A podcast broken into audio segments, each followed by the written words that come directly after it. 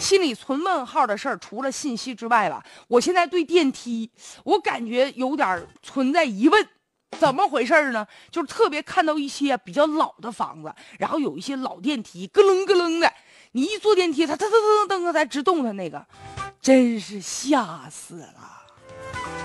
你看，这杭州啊，就发布了一个电梯安全状况白皮书。那说，截止到二零一六年年底，杭州呢，在用就是在用的这个电梯当中，运行超过十年的就超过二点五万台。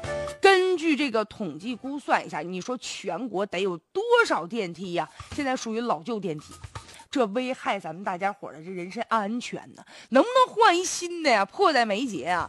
呃，要说上世纪九十年代那个时候就开始建这个高层嘛，楼越来越越高的话，那时候就开始普遍的安装电梯了。原来一开始多新鲜呐，觉得好有一电梯公共场所，那简直都新鲜的不得了。后来现在你说除了住宅呀、办公楼啊，不都是电梯吗？谁爬楼爬得起呀？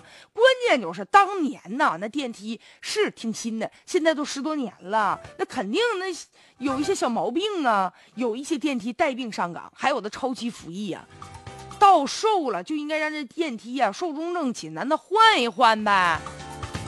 你要等到那螺丝都松了，有一天保不齐哪天我跟你说，啪掉下来，那就是大事儿啊。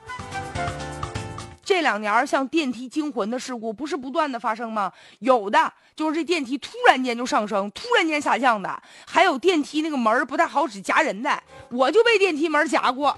再者就是那个电梯里面那个灯，哎呀，忽明忽暗，忽明忽暗，吓死人了呢。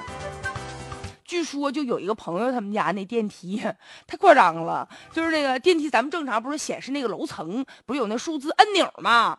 现在就显示楼层的那些都已经退化了，基本上就是电梯现在到哪一层了，大家伙只能靠猜。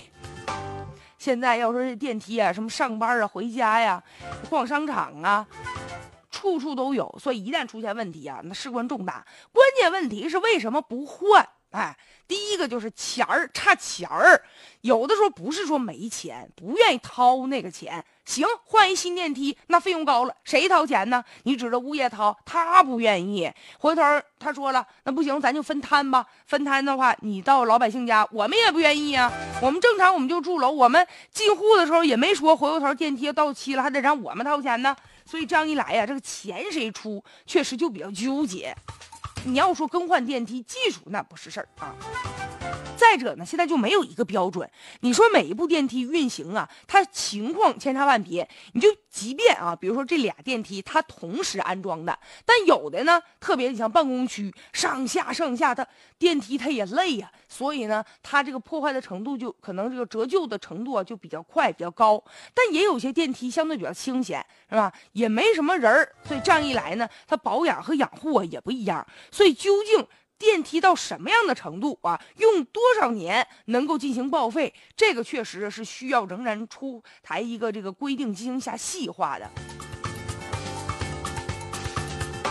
既然关乎到咱们日常生活，确实也应该及早的啊，这个规定啊也应该出台，让大家呢有法可依，有章可循。